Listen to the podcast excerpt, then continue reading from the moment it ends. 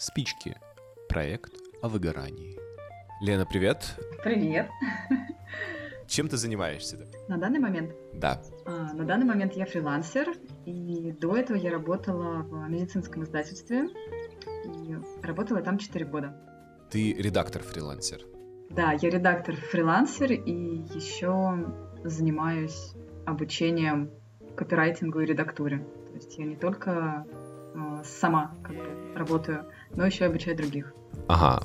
Сколько лет ты занимаешься редактурой в общей сложности? В общей сложности с 2013 года 7 лет уже. Вот.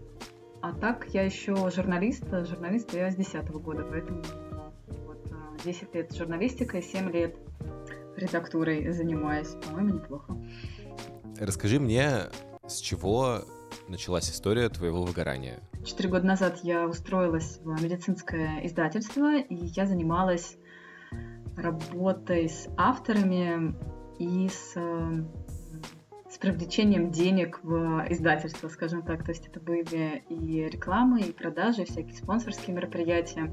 То есть мы зарабатывали на том, чтобы, так как это врачи, про это можно говорить спокойно, чтобы врачи в, как бы выписывали определенные лекарства, например, которые там, ну, чтобы выписали не одно средство, а нужное определенной фармкомпании. Вот, то есть мы давали таким образом рекламу и говорили об этом э, в, в рамках рекламных опций. Это была, с одной стороны, интересная работа, то есть там первые где-то года два, а потом уже я поняла, что спустя время все получается одно и то же. То есть, э, знаешь, как день сурка, что все задачи одинаковые, ничего нового нет, и все, что ты не делаешь, все, что ты не предлагаешь, это, получается, никому не нужно. То есть это такая довольно странная работа была, что все твои идеи, их как бы принимают, но выкидывают. Вот. И меня это очень сильно бесило, потому что мне казалось, что мне там не 40, не 50 лет, у меня есть хорошие идеи, которые можно предложить. И это стало первым таким как бы, первым звоночком, что нужно, наверное, искать что-то более интересное, где себя можно реализовать. Вот. И так я подумала о том, чтобы а, сделать больше упор на редактуру, на писательство, и поэтому я полтора года назад поступила в школу редакторов. Вот, и таким образом приняла решение уйти в... Даже не уйти, а вернуться, обновить знания в профессии и заниматься уже редактурой по-новому. Не так, как нас учили в институте. Первая твоя реакция на такие синдромы выгорания была стать лучше как профессионал. Мне просто хотелось чего-то в этой жизни добиться. Это, может, странно. ну, то есть... ну, то есть мне там сколько было, там 29-30 лет, и я видела, что вокруг меня сидят люди, которые работают, знаешь, там по 5, по 7 лет на одной и той же должности, на одной и той же зарплате примерно. То есть она там вообще не индексировалась, ничего. То есть как 5 лет, как 5 лет назад она была, так такое она и сейчас. И это все казалось таким странным, что никто ничего не хочет менять, никто не хочет э, какого-то карьерного повышения. И там какое-то просто болото было. И я понимала, что у меня очень высокий шанс остаться там же и работать там же 5, 10, 20 лет, потом идти на пенсию на одной этой работе. И мне это, вот, ну, прям, прям до мурашек меня это бесило. И сначала я, конечно, пыталась что-то в рамках э, вот этой вот компании сделать, но потом уже поняла, что ничего невозможно, и нужно оттуда просто уходить. Так и получилось. Еще карантин э, в этом тоже поспособствовал. Понимала ли ты в моменте, что ты выгораешь? Или нет? Или ты думал, что это просто там, твоя вина, например? Это очень хороший вопрос. Мне кажется, что во-первых, я читала статьи, что такое выгорание, и поэтому я в себе, ну, отмечала какие-то определенные пункты, типа, да, наверное, это выгорание, но все равно ты, когда ты с таким сталкиваешься, ты думаешь, что, может быть, ты просто устал, или, может быть, э, тебе просто хорошо живется, типа остальные же работают так и ничего, а чего это вдруг тебе нужно что-то менять? Вот, и сложно было действительно понять, что нет, с тобой все нормально, а с другими что-то не так. Вот. И несмотря на это, еще я читала вот в одной из статей, что один из пунктов — это связано со здоровьем. То есть, например, когда ты часто болеешь, это тоже может быть связано с э, синдромом выгорания, ну, что, например, ты так сильно не хочешь идти на работу, ну, как в школе бывало, что твой организм э, часто болеет. И я, я болела, наверное, каждый месяц, причем это было, ну, какой-то грипп или простуда, и я ходила к врачам, и мне говорили, ну, ничего, у вас, наверное, слабый иммунитет. А потом, когда я уволилась, в общем, оказалось, что у меня довольно крепкий иммунитет, и, видимо, организм, он действительно как-то давал подсказку, что ты, наверное, не на своем месте, иди-ка ты отдохни. И когда, и когда я брала отпуск, например, когда я понимала, что уже сил нет, мне даже отпуск не помогал. То есть ни одну, ни две недели. Э, я потом возвращалась такой же разбитой, и на выходных не получалось отдыхать. Поэтому тут много было звоночков, чтобы понять, что, наверное, это все-таки выгорание, а не какой-то стресс, не, не какие-то там мысли или надуманные образы. Мне очень интересна идея про связь э, телесных проявлений с выгоранием. Ты просто не первая, кто ее высказывает. А, расскажи, ну, э, я веду к тому, что многие приходили к этому через, например, сеансы с психотерапевтом, то есть какие-то телесные практики, там йога какая-нибудь. А, они все это учили через терапию. Э, скажи, думала ли ты о терапии, когда поймала себя в таком состоянии? Я ходила к психологу во время карантина а, онлайн. Была такая функция, доступна через скайп с психологом.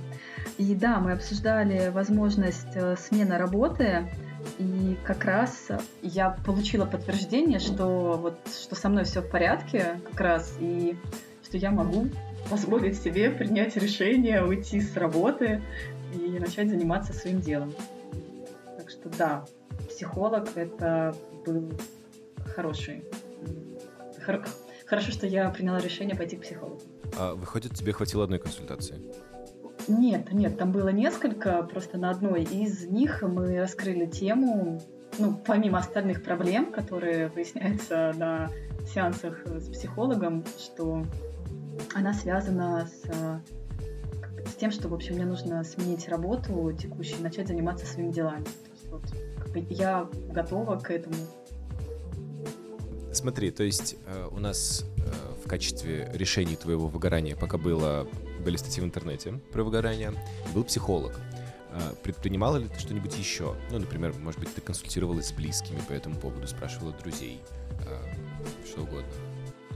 Я, наверное, не ждала какого-то совета, а просто сказала о своем решении, что я увольняюсь, буду заниматься, буду заниматься своими проектами, уйду во фриланс, и, возможно, возможно, денег в семье станет меньше. Как ты, ну, сейчас, оглядываясь, э, считаешь, что из вот этих трех э, перечисленных с тобой э, способов борьбы с выгоранием а, помогло тебе больше всего? Психолог или там статьи в интернете, или просто внутренний стержень такой у тебя стильный, что ты смогла справиться? Для того, чтобы понять, в чем причина, конечно, статьи. То есть как бы сначала тебе нужно же ознакомиться с проблемой, и после этого уже искать пути, как ее можно решить. Вот, и поэтому здесь сначала статьи, наверное, как бы все в комплексе. Сначала статьи, потом психолог, и потом уже поддержка близких. То есть, если бы вот этого всего не было, то ну, было бы сложно принять такое решение. Как ты видишь себя сейчас? Ты осознаешь, что ты полностью вышла из этого состояния? Или у тебя случается такое, что ты себя ловишь на мысли о том, что и на фрилансе какие-то выгоранные проблемки случаются? Сейчас, эм, знаешь, выгорания нет, потому что, во-первых, мне это все пока в новинку.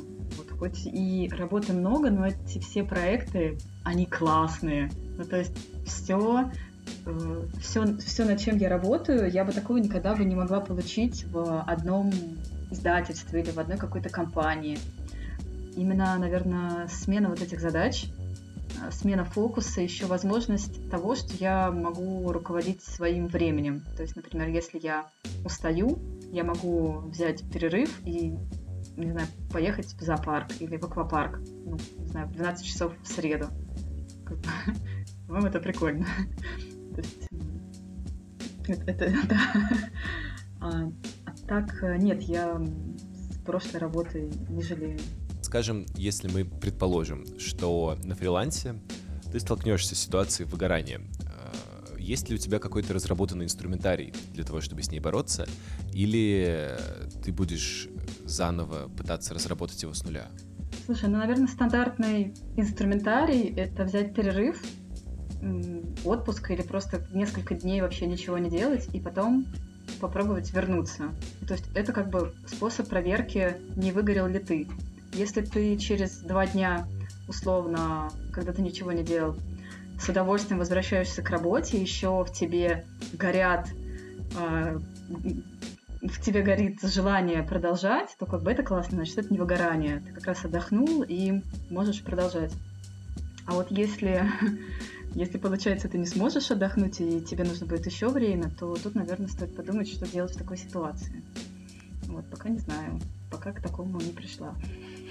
Можешь разве что рассказать о том, э, что бы ты сейчас сказал людям, которые сами ощущают себя на пороге выгорания. Ну вот, представь себя 4 года назад, ты понимаешь, что надо уходить, но что-то держит. Что, что бы ты посоветовала? В первую очередь попробуйте взять отпуск или просто несколько дней возьмите больничный, больничный или отпуск, неважно, просто посидите дома, отдохните. Если после этого нету желания возвращаться к работе, если не появилось желание работать, то тогда подумайте, чем бы вы могли заниматься, чтобы действительно вам приносило радость. Возможно, вы вспомните какое-то дело, которым вы занимались раньше. И отложите себе как минимум три, три зарплаты, чтобы можно было несколько месяцев э, на них жить после того, как, допустим, вы примете решение уйти с работы. Искать подходящую работу или работать во фрилансе, или найти обучение и переобучиться на какую-то новую профессию. То есть нету безвыходных ситуаций, и мне кажется, что сменить э, работу можно почти в любом возрасте. Я знаю пример корректора, который работает в довольно взрослом возрасте. И ничего, и все в порядке. Спасибо тебе за нее большое. Спасибо, что поделилась своим опытом. Э, всего тебе доброго. Не выгорай. Спасибо. Пока-пока.